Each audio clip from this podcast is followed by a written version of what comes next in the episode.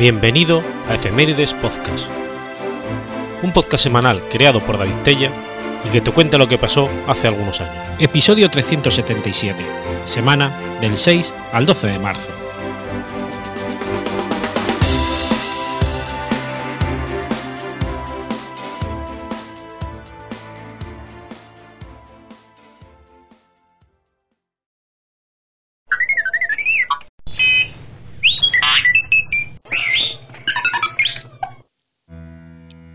6 de marzo de 1862. Nace Guerrita. Rafael Guerra Bejarano, más conocido como Guerrita, fue un famoso torero español, reconocido también como el segundo de los cinco califas del toreo. Mata su primer novillo el 18 de octubre de 1878 en la plaza de Andújar, y el 26 de junio de 1879 se presenta en Madrid con el apodo Llaverito. Integrado en diferentes cuadrillas, en 1885 ingresa en la cuadrilla de Rafael Molina, Lagartijo, donde tras dos años de aprendizaje toma la alternativa en la Plaza de Madrid de la mano de este, el 29 de septiembre de 1887. Durante los siguientes 12 años comparte hegemonía en el mundo del toreo con Lagartijo y con Frascuelo. Está considerado uno de los grandes toreros cordobeses, pero también recordado por su particular personalidad, la cual acentuaba con frases coloquiales y populares. Algunas de las conocidas frases que se le atribuyen son K1 es K1 o hay gente pato. O a la respuesta que dio al rey Alfonso XIII cuando éste le dijo que parecía un obispo. Yo en lo mío he sido papa. Tras 12 temporadas de éxito y sin, y sin previo aviso, se retira el 15 de octubre de 1899 en la Plaza de Toros de Zaragoza, en plena Feria del Pilar. Fue su respuesta ante el acoso al que le tenía sometido el público, originado en gran parte a, raíz de su ruptura con Lagartijo. En el momento de su despedida comentaría, No me voy, me echan. A lo largo de su carrera, lidió 892 corridas y estoqueó a 2.339 toros, sin que ninguno fuera devuelto a los corrales. Desde entonces se dedicó a sus negocios, a su familia, así como al Club Guerrita, club social que se hizo muy popular en Córdoba, sito en la calle Gondomar.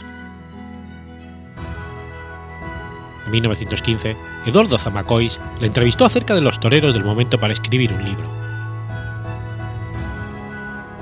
falleció a los 78 años de edad el 21 de febrero de 1941 en su Córdoba natal. En 2021, como parte de los actos conmemorativos del 80 aniversario de su fallecimiento, su tataranieto, Javier Romero Jardano, pone en marcha el nuevo Club Guerrita.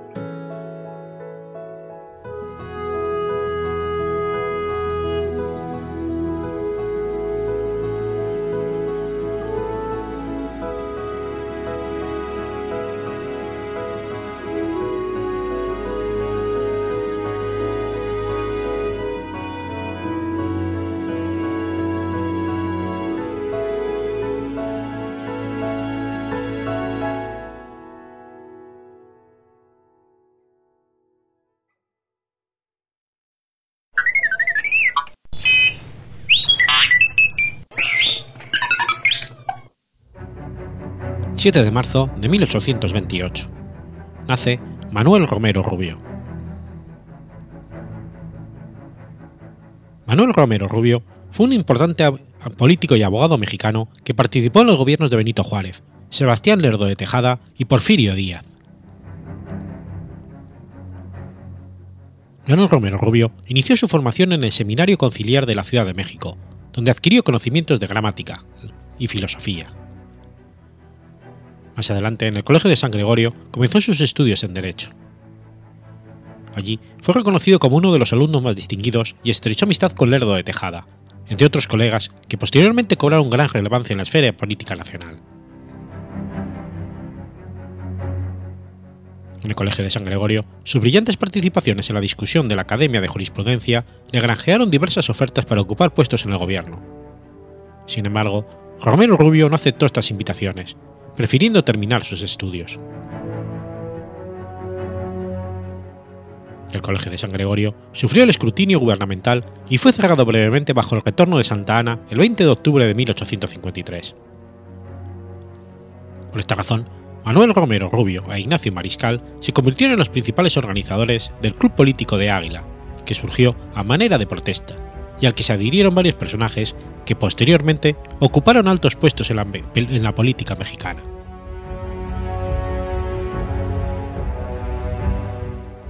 El 11 de enero de 1854, Romero Rubio obtuvo su título de licenciado en Derecho por el Colegio de San Gregorio y se matriculó ante el Nacional Colegio de Abogados con el apoyo económico de José Urbano Fonseca Martínez.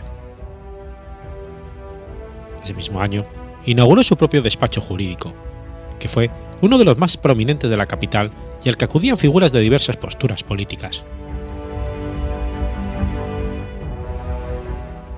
En 1854, cuando tenía 26 años, Manuel Romero Rubio se unió al plan de Ayutla, que desconocía la legitimidad del gobierno de Santa Ana, y junto con Miguel Buenrostro sostuvo un primer encuentro con Benito Juárez en calidad de representante de los clubes liberales de la Ciudad de México.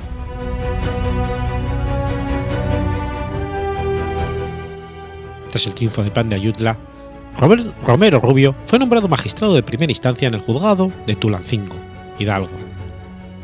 Dos meses después, declinó el cargo y volvió a la capital para servir como secretario de la Suprema Corte de Justicia, y más tarde como asesor del coronel Agustín Alcerreca, gobernador del Distrito Federal. Después de la dimisión de Santa Ana en 1855 por la Revolución de Ayutla, se estableció el Congreso Constituyente de 1856, donde Manuel Romero Rubio fue elegido diputado suplente por el Estado de México gracias a la reputación que se ganó como magistrado en el juzgado de Tulacingo. Sus intervenciones en el Congreso Constituyente posicionaron a Romero Rubio como político liberal y en septiembre de 1857 ocupó el cargo de secretario de Gobernación del Distrito Federal durante el gobierno de Ignacio Comonfort. Sin embargo, en diciembre del 57 renunció a su cargo al adherirse Juan José Blas, al plan Tacabulla, que se proponía derogar la Constitución de 1857.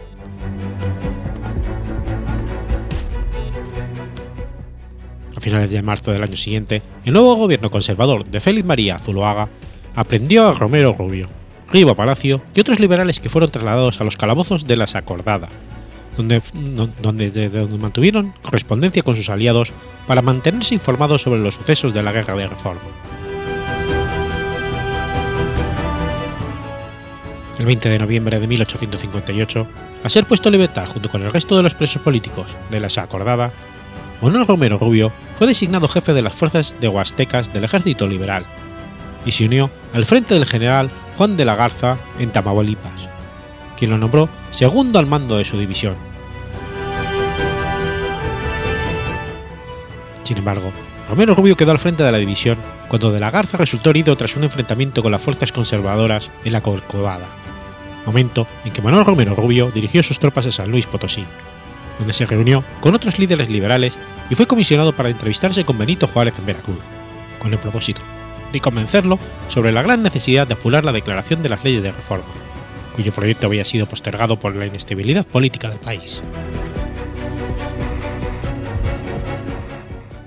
Finalmente, en julio de 1859, Juárez dio a conocer las leyes de la reforma y Romero Rubio volvió a Tamaulipas, desde donde organizó a su división para enfrentarse a los grupos conservadores que se oponían a la nueva constitución. Ante la victoria del ejército liberal con la Guerra de la Reforma, Benito Juárez estableció su gobierno en la Ciudad de México y Romero Rubio fue designado para reorganizar la aduana y el gobierno del Distrito Federal.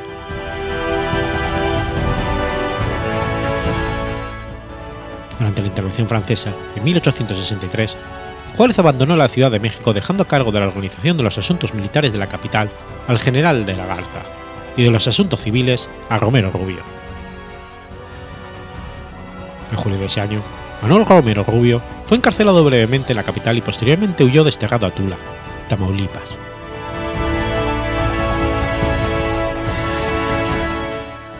La inestabilidad política generada por la intervención francesa provocó fracturas en los grupos liberales y Romero Rubio se unió a Jesús González Ortega, que era presidente de la Suprema Corte de Justicia, cargo que conllevaba también la vicepresidencia de la República. González Ortega cuestionó la prolongada desmedida del mandato de Juárez. En efecto, el periodo presidencial de este último caducó durante el conflicto y legalmente le habría correspondido a Gonzalo Ortega, como vicepresidente, ocupar el cargo en ese momento, a ser imposible organizar elecciones durante la guerra. Sin embargo, Juárez se negó a entregar el poder, aduciendo la misma razón. Aunque este desacuerdo llevó a González Ortega a abandonar el país ese mismo año, Manuel Romero Rubio mantuvo su apoyo al régimen de Juárez, en lugar de rebelarse contra la cabeza visible del Estado mexicano durante el conflicto contra Maximiliano de Habsburgo.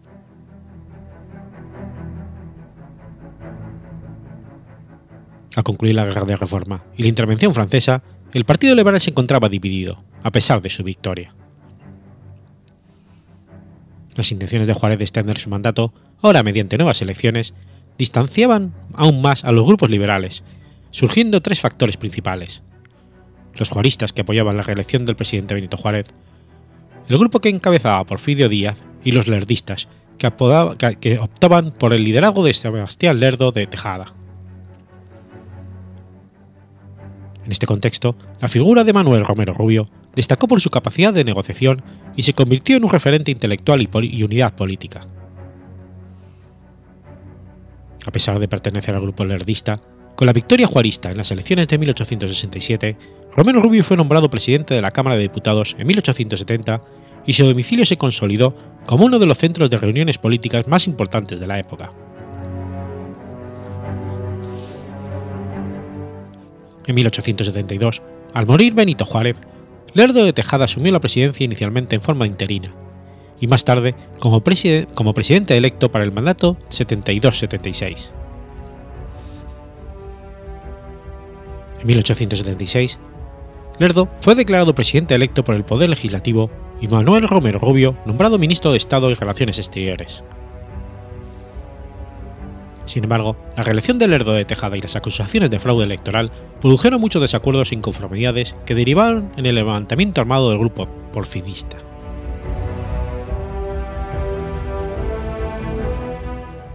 El distanciamiento entre Manuel Romero Rubio y Lerdo de Tejada comenzó a fraguarse desde antes de que cayera el lerdismo, pues a pesar de que Romero Rubio contaba con una trayectoria y era el principal consejero de Lerdo de Tejada, este último no le otorgó un puesto activo en su gabinete sino hasta el final, cuando le nombró secretario de Relaciones Exteriores, es decir, en el año en que estalló el levantamiento armado para evitar la reelección de Lerdo de Tejada.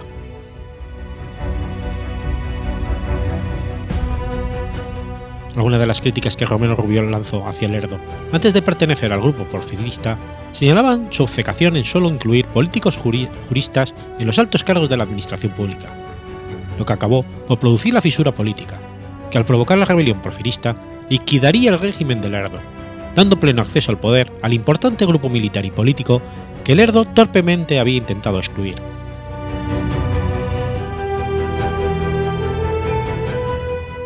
En 1877, Romero Rubio partió retornando a México a través de La Habana con la intención de negociar una campaña pacífica a favor de la restauración constitucional. A la llegada a México, el gobierno de Porfirio Díaz aún no había financiado su predominio político nacional. Para ello, necesitaría no solo el apoyo de sus antiguos compañeros de armas, sino un liderazgo más sólido que asegurara su futura reelección y que integrara las diferentes facciones liberales que se encontraban en disputa.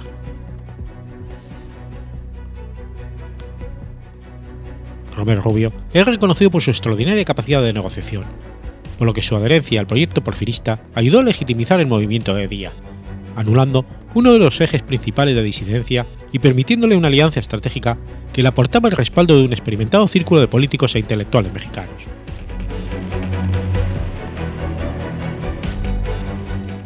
Tras los comicios del 84, Romero Rubio fue nombrado por el general Díaz secretario de Gobernación, cargo que ocupó hasta su muerte. Las competencias de la Secretaría de Gobernación, bajo el liderazgo de Manuel Romero Rubio, abarcaron una vasta gama de facultades, que por su enorme peso social y político resultaron esenciales para la constitución de la hegemonía porfiriana.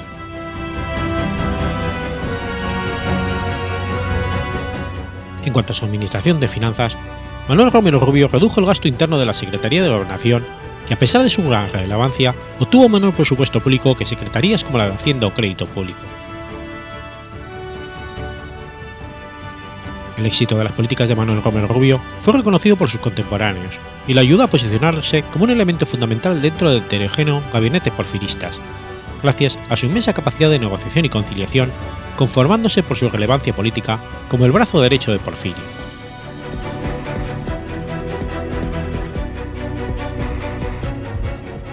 La muerte de Romero Rubio ocurrió el 3 de octubre de 1895 en la Ciudad de México, y fue un acontecimiento de importancia nacional que cimbró la clase política del país. Todos los edificios públicos, incluso la villa de Guadalupe, se vistieron de luto, mientras que escuelas, clubes sociales y muchos comercios cerraron sus puertas.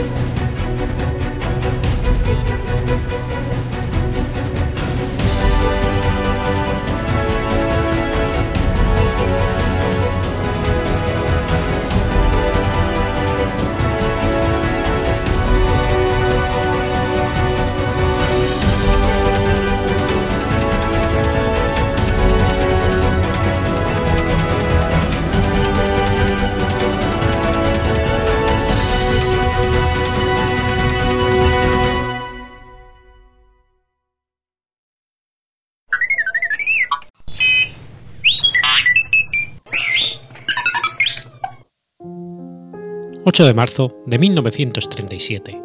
Comienza la Batalla de Guadalajara. La Batalla de Guadalajara fue un enfrentamiento de la Guerra Civil Española desarrollado en torno a la ciudad de Guadalajara en un intento de las tropas nacionalistas por penetrar en la capital de España por el norte. Participaron el Ejército Popular Republicano y el Corpo Truppe Volontaria Italiano con la agrupación de carros de asalto y autos blindados apoyado por otras unidades del ejército sublevado, en concreto la División de Soria. Todo ello se engloba dentro de las operaciones militares de la Batalla de Madrid.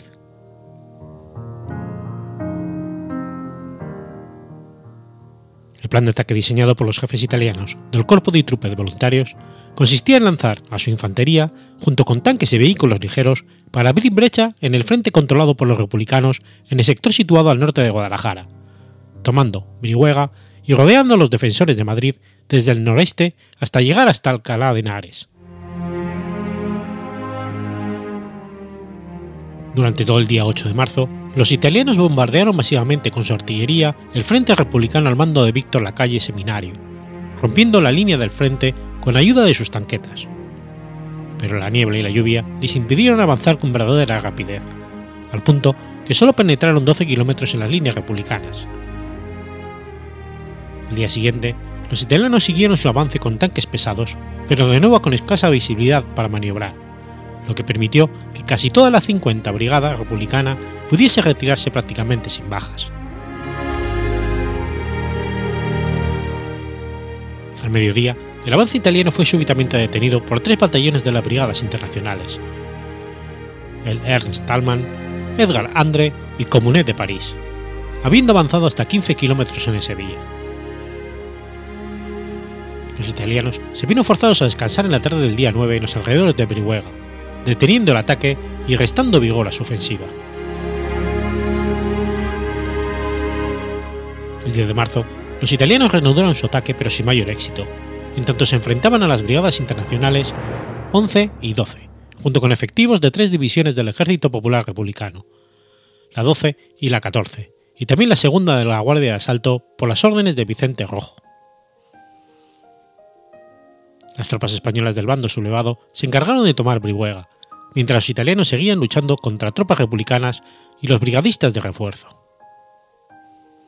De nuevo, el avance italiano era lento debido al mal tiempo con lluvia y niebla, lo que impedía que tanques y tanquetas pudieran tener efecto decisivo en la batalla, pese a que el terreno les resultaba propicio.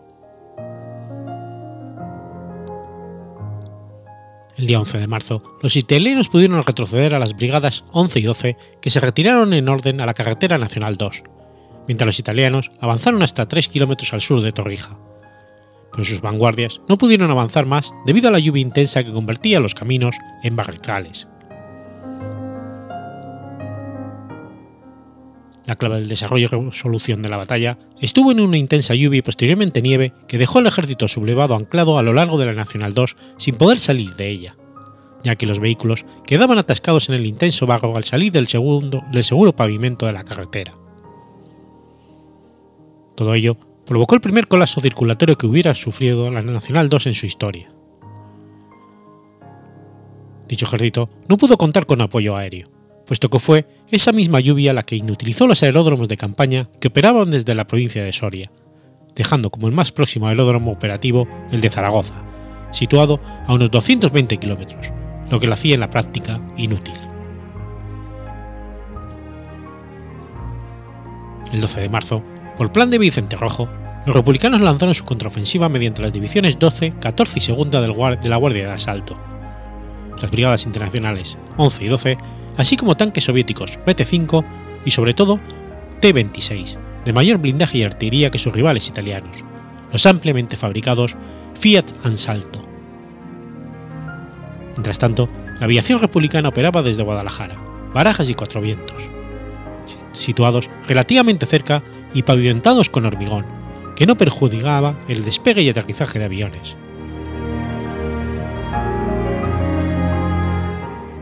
El hecho de que el grueso del ejército franquista se encontrase parado en el Nacional 2 y no contase con apoyo aéreo facilitó enormemente las tareas de desgaste y bombardeo por parte del bando republicano, llegando a aniquilar la mayoría de la maquinaria de guerra que se dirigía hacia el frente. A la par, la destrucción de un pequeño puente que salvaba un barranco cerca del puerto de Alcolea del Pinar consiguió cortar la red de abastecimiento del ejército nacional.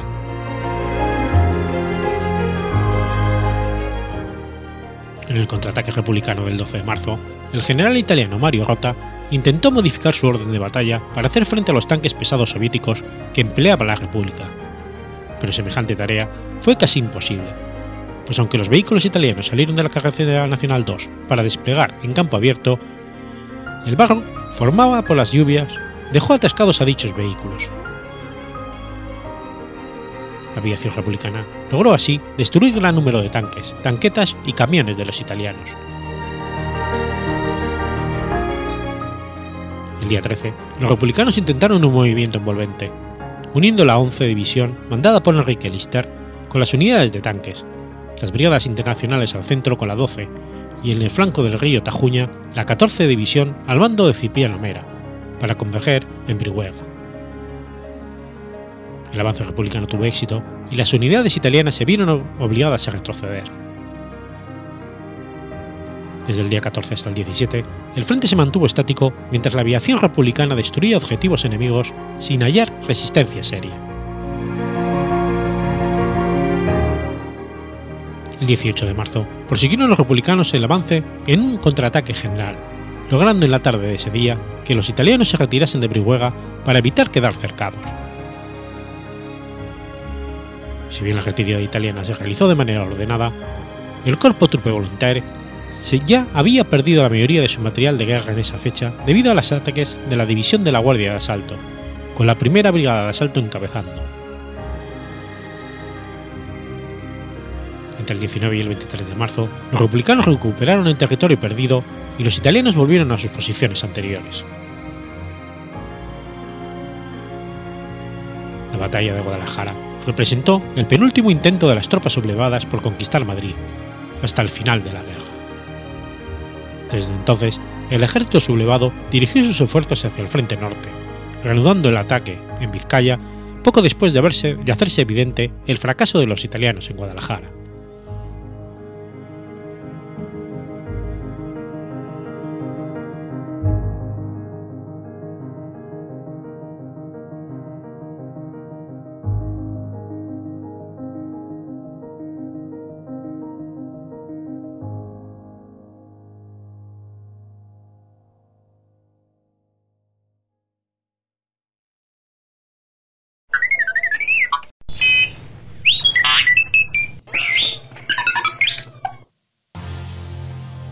9 de marzo de 1857.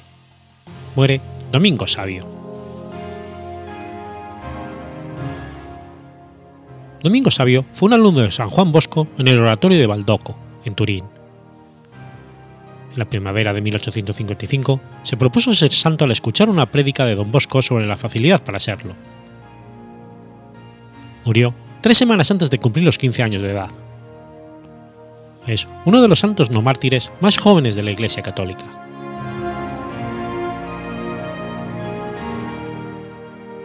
Domingo Sabio, Dominguito para sus padres, nació en San Giovanni da Riva, cerca de Chieri. Cuando tenía unos 20 meses, sus padres, Calvino Sabio y Rosa Brígida Gaito, se trasladaron a Murialdo, donde nacieron sus hermanos. 1847, su madre lo llevó a la iglesia siendo párroco Juan Bautista Zuca. Allí aprendió a ayudar en misa como monaguillo. En febrero de 1849, toda la familia se trasladó a Mondonio. Domingo, con siete años y una preparación y madurez poco común para su edad, recibió el 8 de abril su primera comunión en la parroquia de Castelo Don Bosco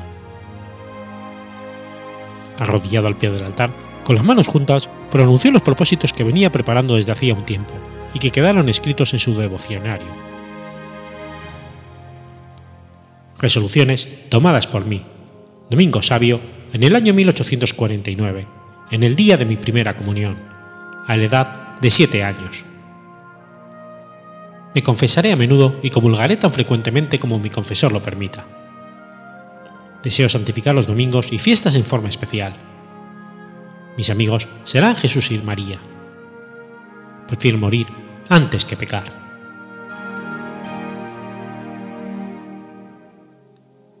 En la vida escrita sobre Domingo Sabio años más tarde, Juan Bosco afirmó que sus recuerdos fueron como una especie de guía para sus acciones hasta el final de su vida.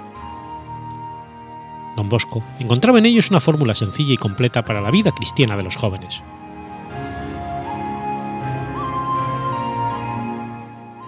El 2 de octubre de 1853, Domingo se encontró por primera vez con Juan Bosco en Ilbeach, junto a la casa natal del educador, y el 29 de octubre de 1854 entró en el oratorio de Baldoco de Turín para completar los estudios, en particular de latín. Seis meses después, tras un sermón del padre Bosco acerca de la austeridad y el sacrificio, donde remarcaba que cuando uno se sentía oprimido por alguna calamidad o molestia del cuerpo, había que ofrecerse a la Virgen Domingo renovó sus votos realizados con ocasión de su primera comunión ante el altar de la María en el oratorio. El niño consideró que este sería el medio más adecuado para llegar a la más alta perfección y en ese momento se propuso convertirse en santo. Domingo comenzó a realizar austeridades de todo tipo, como consumir solo la mitad de su ración de comida, dormir menos tiempo y rezar más. Sentía gran devoción por la Virgen María, llegando a permanecer más de cinco horas diarias rezando. Una noche de invierno, don Bosco encontró a Domingo temblando de frío en la cama, sin más cobertor que una sábana. Que una sábana. Te has vuelto loco, vas a tener una pulmonía. No lo creo, respondió Domingo. Nuestro Señor no tuvo ninguna pulmonía en el establo de Belén. Desde entonces, don Bosco le prohibió formalmente hacer penitencia alguna sin su permiso. Domingo se entristeció, pero Juan Bosco insistió en que debía jugar alegremente con sus compañeros. Desde aquel día hasta su muerte, Domingo unió la piedad con una alegría serena que gustaba a don Bosco, dedicándose con mayor celo a los compañeros marginados por otros y a aquellos que enfermaban. El 8 de junio de 1856, Domingo fundó la Compañía de la Inmaculada, cuyo reglamento también escribió. El principal objetivo de la compañía era el apostolado entre los propios compañeros. Después de atenuar el reglamento y de modificarlo ligeramente, don Bosco lo aprobó. Se considera que esa compañía fue la obra maestra de Domingo Sabio, testimonio de su espiritualidad cuando apenas contaba con 14 años. Dos años después, don Bosco eligió entre los socios de la compañía al primer núcleo de sus salesianos.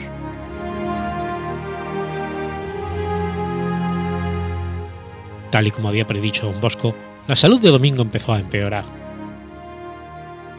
En febrero de 1857 tuvo una fuerte tos que le obligó a guardar cama durante semanas. El domingo 1 de marzo fue enviado de vuelta a la casa de sus padres en Mondonio, su hogar natal. Médico diagnosticó que padecía de algún tipo de inflamación de los pulmones y decidió sangrarlo, según se acostumbraba en aquella época. Presumiblemente se trataba de una pulmonía y las sangrías lo debilitaron aún más. En los primeros días de marzo de 1857, Domingo recibió a petición suya la unción de los enfermos y al anochecer del lunes 9 de marzo rogó a su padre que recitara las oraciones por los agonizantes. A las 10 de la noche trató de incorporarse y terminó por murmurar en tono gozoso. ¡Qué maravilla estoy viendo! Esas fueron sus últimas palabras. Fue sepultado el miércoles 11 de marzo y sus restos permanecieron en la capilla del cementerio de Mondonio. En 1914, el obispo de Turín ordenó que los restos fueran trasladados a la ciudad episcopal, pero los campesinos de Mondonio se negaron a perder a su santo y empezaron a turnarse, día y noche, para evitar el traslado. En enero de 1859, casi dos años después de la muerte de Domingo Sabio, Don Bosco publicó la biografía del joven, titulada Vita del Giovanetto Sabio Dominico, en la que predijo que un día la Iglesia decretaría para su joven alumno el honor de los altares.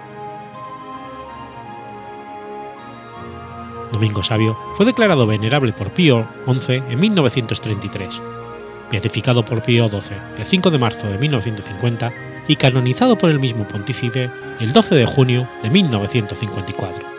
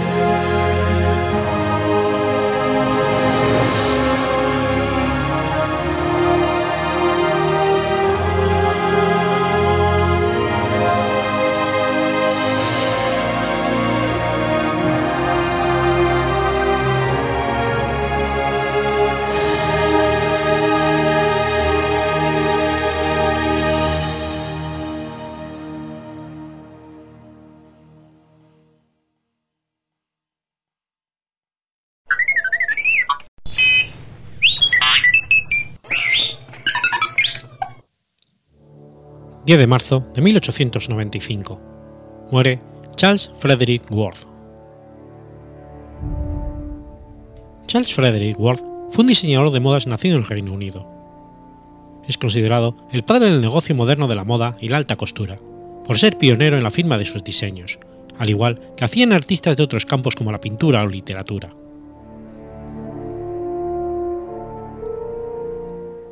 Charles Frederick Worth nació en la ciudad de Bourne, en Lincolnshire, hijo de William Young Worth. Su padre era un abogado disoluto que en 1836 abandonó a la familia y dejó a su esposa en precaria situación económica. Con 11 años, Frederick empezó a trabajar en una imprenta, y un año después se mudó a Londres para trabajar como aprendiz en una tienda de artículos de vestir y mercería. Siete años después, entró en Swan Edgar, una destacada tienda del mismo gremio.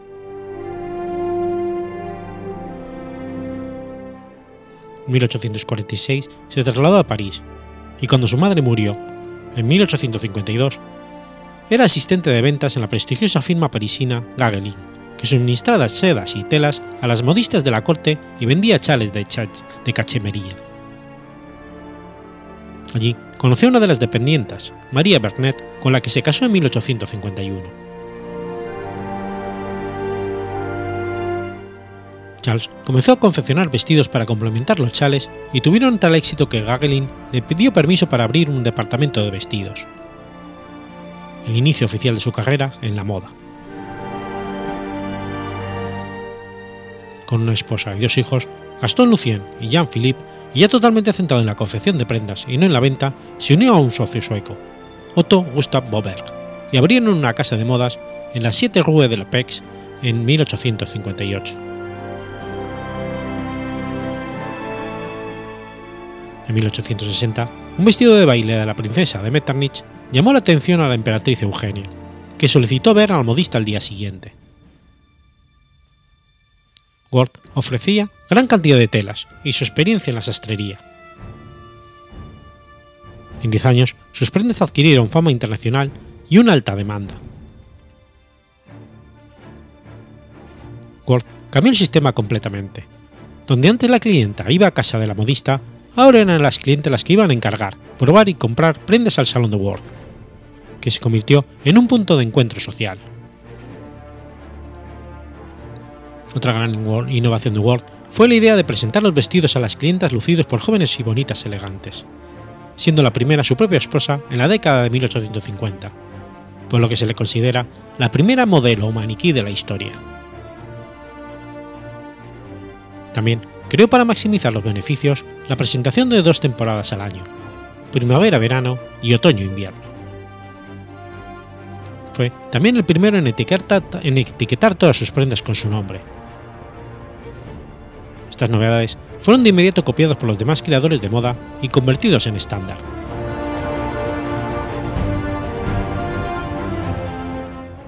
Gord se centraba en la calidad y el detalle. Sus costureras eran especializadas y asignadas a distintos talleres. Unas hacían mangas, otras dobladillos, otras faldas. Un corse Ward podía llegar a contar con hasta 17 piezas para un perfecto ajuste a medida del cuerpo del usuario. Las prendas eran cosidas a mano, aunque desde la introducción de la máquina de coser en la década de 1860, ésta se empleara para algunas costuras generales y remates. Se convirtió en el modista oficial de la emperatriz Eugenia de Montijo, que le encargaba trajes de noche, trajes de corte y trajes de disfraz. La mantenía constantemente en guardia por si necesitaba un modelo para algún evento.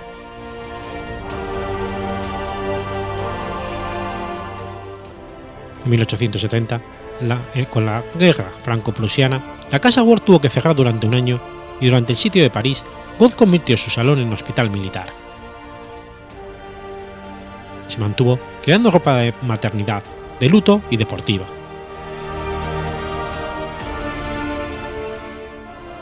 Las líneas de Ward eran sencillas. Redujo la, redujo la crinolina, de modo que la falda caía plana por la parte delantera y recogió el exceso de tela por detrás, instaurando el polisón. A continuación, creó otra fórmula exitosa, la línea princesa. También creó el audaz vestido para caminar, corto hasta el tobillo y que finalmente fue aceptado por vestidos de mañana y deportivos.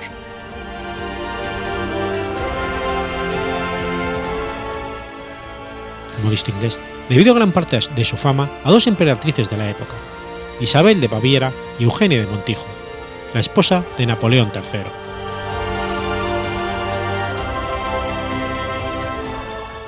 Sus hijos, Gastón y Jean, se unieron al negocio en 1874 y se volvieron cada vez más activos en las finanzas, administración y diseño, permitiendo a su padre un poco más de tiempo libre y cuidar su salud declinante. Murió el 10 de marzo de 1895 de neumonía. Tras el fallecimiento del artista, el relevo pasó a sus hijos, Gastón y Jean-Philippe.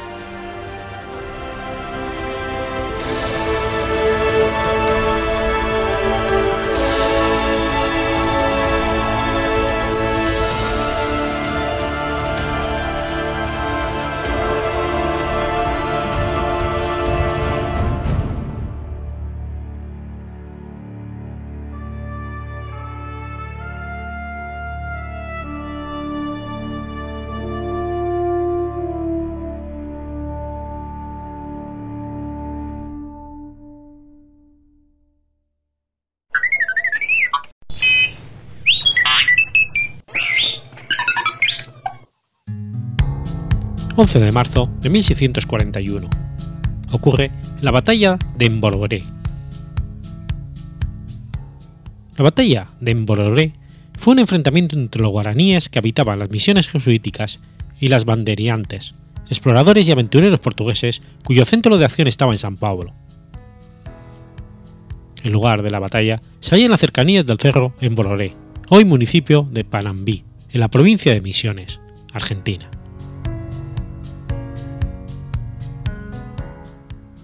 A comienzos del siglo XVII, los holandeses llegaron a las costas del actual Brasil con la firme intención de instalarse y ocupar posesiones en ellas. Para ello, y mediante actos de piratería, lograron controlar la navegación sobre la costa del Océano Atlántico, perturbando seriamente el tráfico de esclavos. Esto significó un duro golpe económico para el imperio portugués que necesitaba de la mano de obra esclava para continuar con el desarrollo productivo azucarero y ganadero que predominaba sobre el litoral atlántico brasileño. Fue entonces cuando los indígenas cayeron en la mira de los hacendados y fandeiros portugueses como potenciales esclavos. Además, debido a las escasas cantidades de plata, oro y piedras preciosas encontradas en la región de Piritininga, los grupos de exploradores comenzaron a avanzar hacia el desconocido interior del Brasil.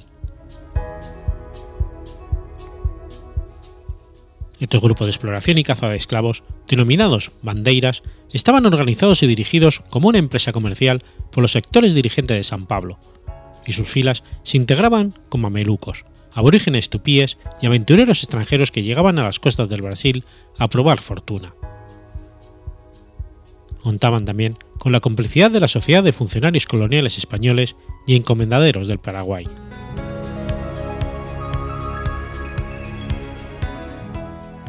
en su avance hacia el occidente, los bandeirantes cruzaron el nunca precisado límite del Tratado de Tordesillas, que perdió su sentido durante el periodo en el que Portugal firmó una unión dinástica con la corona de Castilla, penetrando repetidas veces en sus incursiones en territorios del virreinato del Perú. Indirectamente, los bandeirantes paulistas se convirtieron en la vanguardia de la expansión territorial portuguesa, lo que se consolidó al recuperar Portugal su independencia.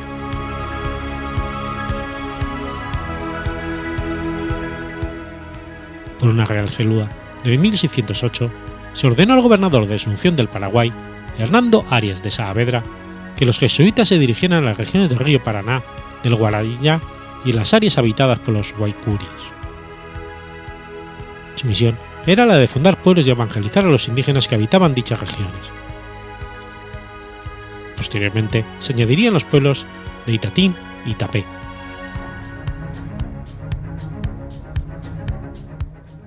los jesuitas se encontraban en plena labor evangelizadora cuando los bandeirantes comenzaron a llegar a la zona oriental de Guaira.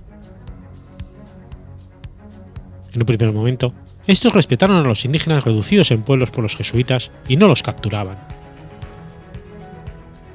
Sin embargo, los guaraníes, concentrados en pueblos y diestros en diversos oficios, representaban una mano de obra especializada altamente competente para los portugueses.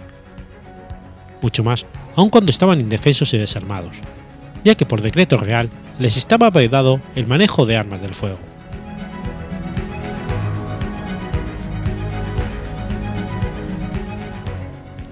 Entre los años 1628 y 1631, los jefes bandeirantes Raposo Tavares, Manuel Preto y Antonio Pires, con sus huestes, azotaron periódicamente las reducciones del Guaira, capturando miles de guaraníes que después fueron subastados en San Pablo.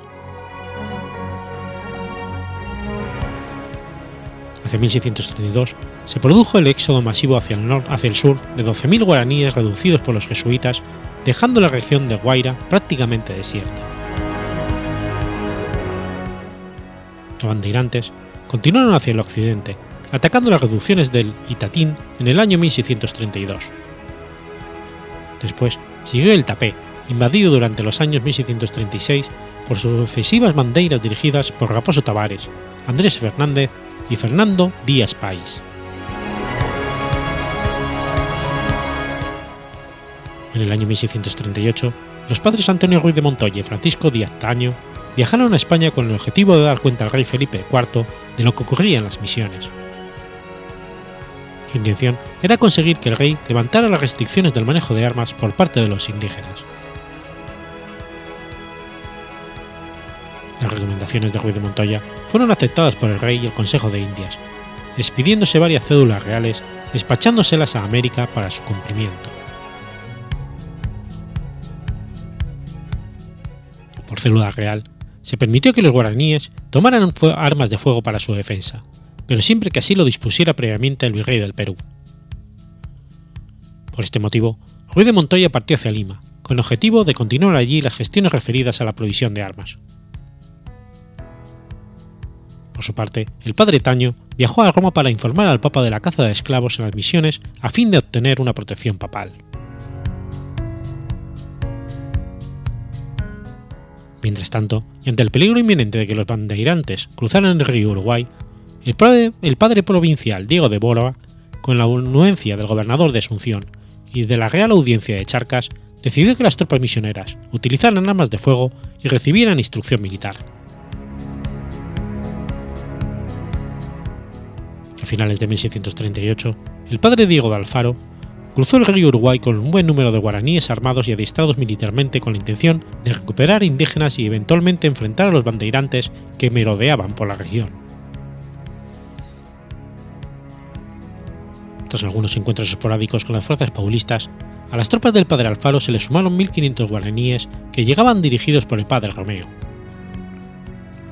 Se formó entonces un ejército de 4.000 misioneros que avanzó hasta la casada reducción de apóstoles de Cazapaguazu, donde los bandeirantes se hallaban atrincherados después de varias derrotas parciales. El choque armado constituyó la primera victoria decisiva de las huestes guaraníes sobre los paulistas, los cuales, después de rendirse, huyeron precipitadamente. Coincidiendo con esta fecha, llegó a Río de Janeiro el padre Taño proveniente de Madrid y de Roma.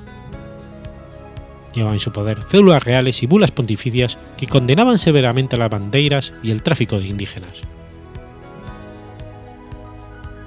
Ambos hechos produjeron una violenta reacción en la Cámara Municipal de San Pablo, la que, de común acuerdo con los facendados, expulsó de la ciudad a los jesuitas.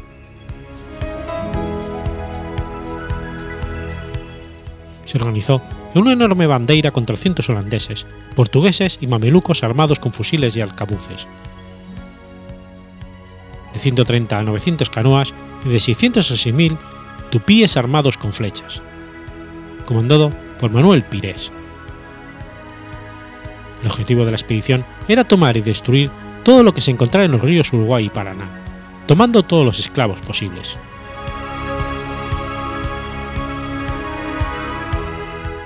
Finales de 1640, los jesuitas tuvieron evidencias de una nueva incursión de bandeirantes más numerosa que las anteriores. Para ello, se constituyó un ejército de 4.200 guaraníes armados con piedras, arcabuces, flechas, alfanjes y rodelas. Las fuerzas incluían caballería armada con lanzas, pero por condición del terreno no era muy efectiva, sirviendo principalmente de apoyo de la infantería y la artillería. Se componía de cañones de madera de tacuara forrados en cuero y bocas de fuego. El número de armas de fuego era escaso en comparación con el número de combatientes, de apenas unos 300.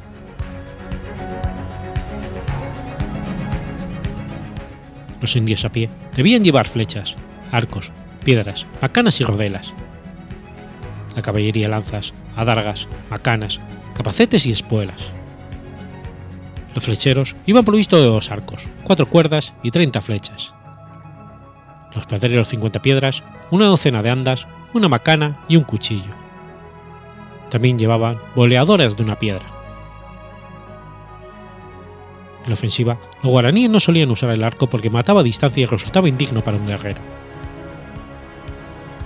El reglamento desarrollado por los jesuitas durante el siglo XVII para las defensas de los pueblos exigía que todos los indios adultos tuvieran entrenamiento y los niños empezaran a practicar a los 7 años una vez al mes con ondas, arcos y flechas.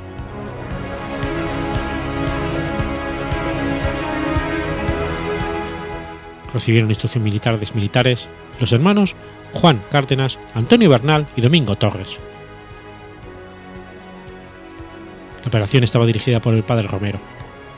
Las fuerzas defensoras estaban dirigidas por los padres Cristóbal Altamirano, Pedro Mola, Juan Porras, José Domenech, Miguel Gómez y Diego Suárez.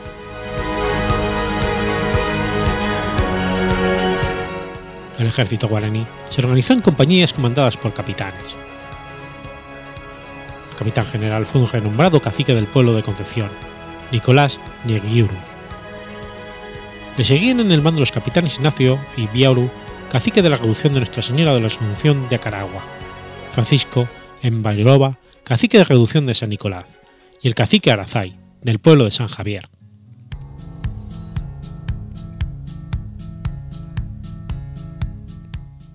Las características del terreno y el recodo que formaba el arroyo en Bororé hacían de este sitio un lugar ideal para la defensa. Al mismo tiempo, se destacaron espías y guardias por los territorios adyacentes y se estableció una retaguardia en Acaragua. Las fuerzas bandigrantes, al mando de Manuel Pires y Jerónimo Pedrozo de Barros, partieron de San Pablo en septiembre de 1640.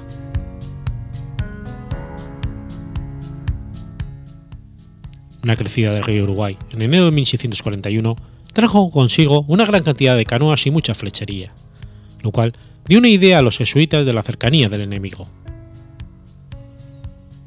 Además, después de que el grupo explorador paulista se replegara de la Caragua, varios guaraníes, que habían logrado escapar de los esclavistas, dieron con los jesuitas a quienes informaron del número y armamento de los bandeirantes. Entonces, una pequeña partida misionera se estableció nuevamente en Acaragua en misión de observación y centinela. El 25 de febrero de 1641 partieron ocho canoas río arriba en misión de reconocimiento. A las pocas horas se encontraron cara a cara con la bandera que llegaba bajando con la corriente del río con sus 300 canoas y balsas pertrechadas. Inmediatamente, seis canoas bandeirantes comenzaron a perseguir a los misioneros, los cuales se replegaron rápidamente hacia Caragua. Al llegar, los guaraníes recibieron refuerzos y las canoas bandeirantes dieron, debieron replegarse. Mientras tanto, un grupo de misioneros partió velozmente a informar a los jesuitas del cuartel de Embolobre. Al amanecer del día siguiente, 250 guaraníes, distribuidos en 30 canoas y dirigidos por el cacique Ignacio y Biaru, se enfrentaron a más de 100 canoas bandeirantes, logrando que estos debieran replegarse.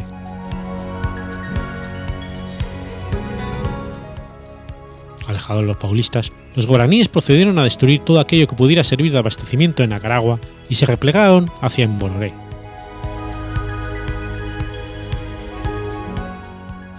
Al llegar la bandera a Acaragua el 11 de marzo de 1641, no encontró nada de provecho y se dirigió rumbo a Embororé.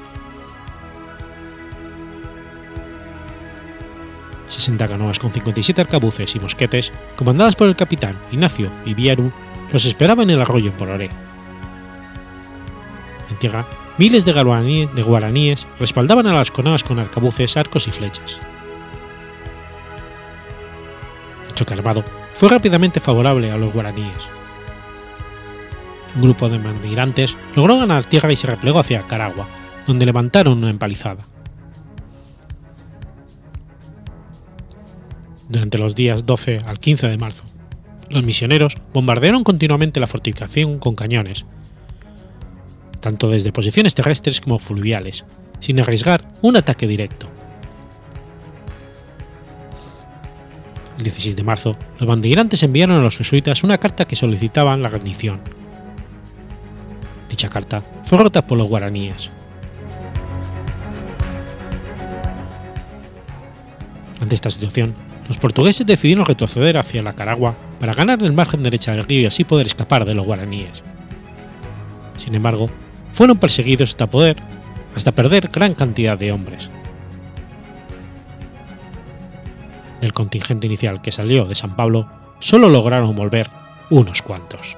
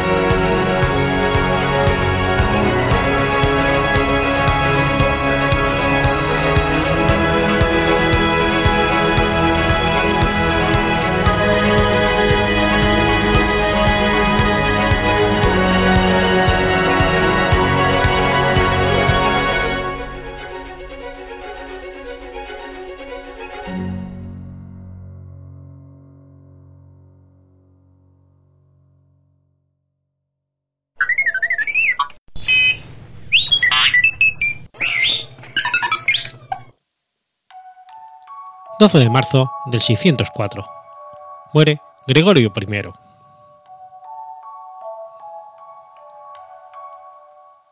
Gregorio I, o también conocido como San Gregorio, fue el 64 parta Papa de la Iglesia Católica. Es uno de los cuatro grandes padres de la Iglesia Latina o de Occidente, junto con Jerónimo de Estridón, Agustín de Hipona y Ambrosio de Milán.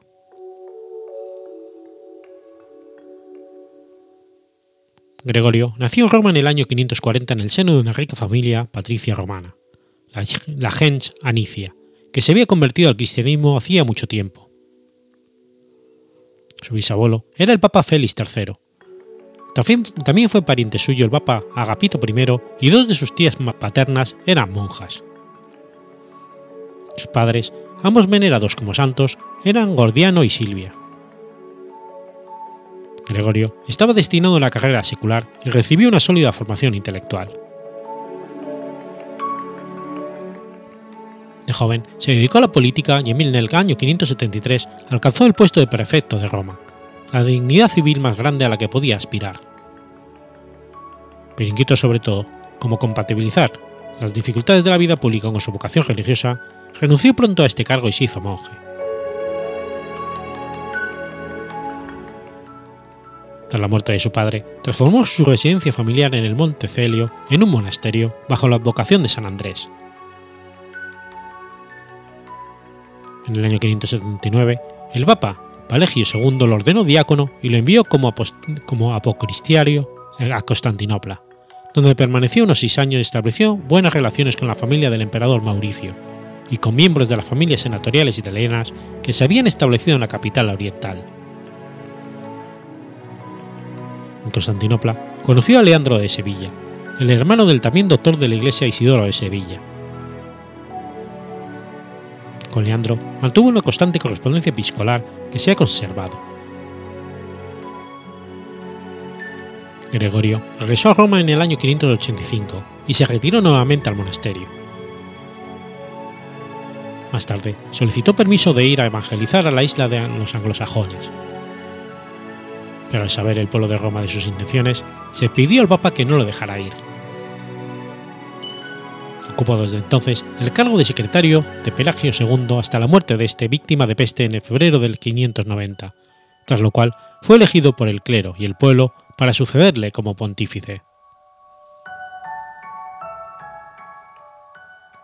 Al acceder al papado el 3 de septiembre del 590, Gregorio se vio obligado a enfrentar las arduas responsabilidades que pesaban sobre todo obispo del siglo V, pues no pudiendo contar con la ayuda bizantina efectiva, los ingresos económicos que reportaban las posesiones de la Iglesia hicieron que el Papa fuera la única autoridad de la cual los ciudadanos de Roma podían esperar algo. No está claro si en esta época existía aún el Senado romano, pero en todo caso no intervino en el gobierno, y la correspondencia de Gregorio nunca menciona a las grandes familias senatoriales emigradas a Constantinopla, desaparecidas o venidas a menos. Solo él poseía los recursos necesarios para asegurar la provisión de alimentos de la ciudad y distribuir limosnas para socorrer a los pobres. Para esto, empleó los vastos dominios administrativos por la Iglesia y también escribió al pretor de Sicilia solicitándole el envío de grano y bienes eclesiásticos.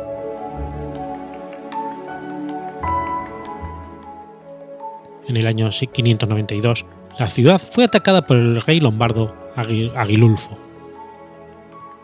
En vano se esperó la ayuda imperial. Ni siquiera los soldados griegos de la guarnición recibieron su paga.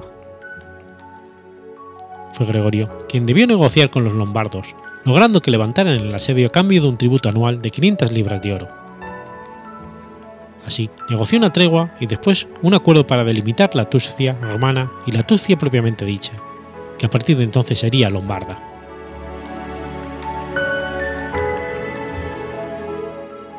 En una oportunidad, Gregorio fijó su atención en un grupo de cautivos que estaban en el mercado público de Roma para ser vendidos como esclavos. Los cautivos eran altos, bellos de rostro y todos rubios, lo que resultaba más llamativo para Gregorio. Movido por la piedad y la curiosidad, preguntó de dónde venían. Son anglos, respondió alguien. No son anglos, sino ángeles, señaló Gregorio, frase cuya interpretación no literal podría ser no son esclavos, son almas. Este episodio motivó a Gregorio a enviar misioneros al norte, trabajo que estuvo a cargo del obispo Agustín de Canterbury.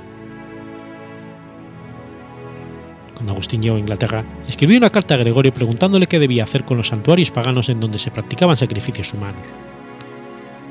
La respuesta de Gregorio fue, no destruyan los santuarios, límpienlos. Gregorio trabó alianzas con las órdenes monásticas y con los reyes de los francos en la confrontación de los ducados lombardos, adoptando la posición de un poder temporal separado del imperio. Gregorio falleció el 12 de marzo del año 604. Su lo denominó cónsul de Dios. Fue declarado doctor de la Iglesia por Bonifacio VIII el 20 de septiembre de 1295, aunque el título ya aparecía hacia, hacia el año 800.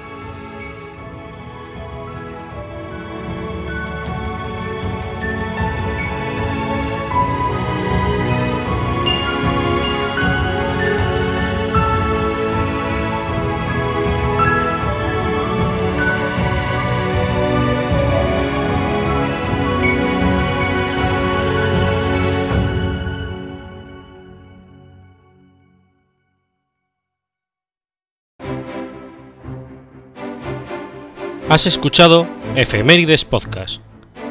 Si quieres ponerte en contacto conmigo, puedes hacerlo por Twitter a la cuenta arroba efemeridespod o mi cuenta personal, arroba telladavid, o por correo electrónico a la dirección efemeridespod.gmail.com.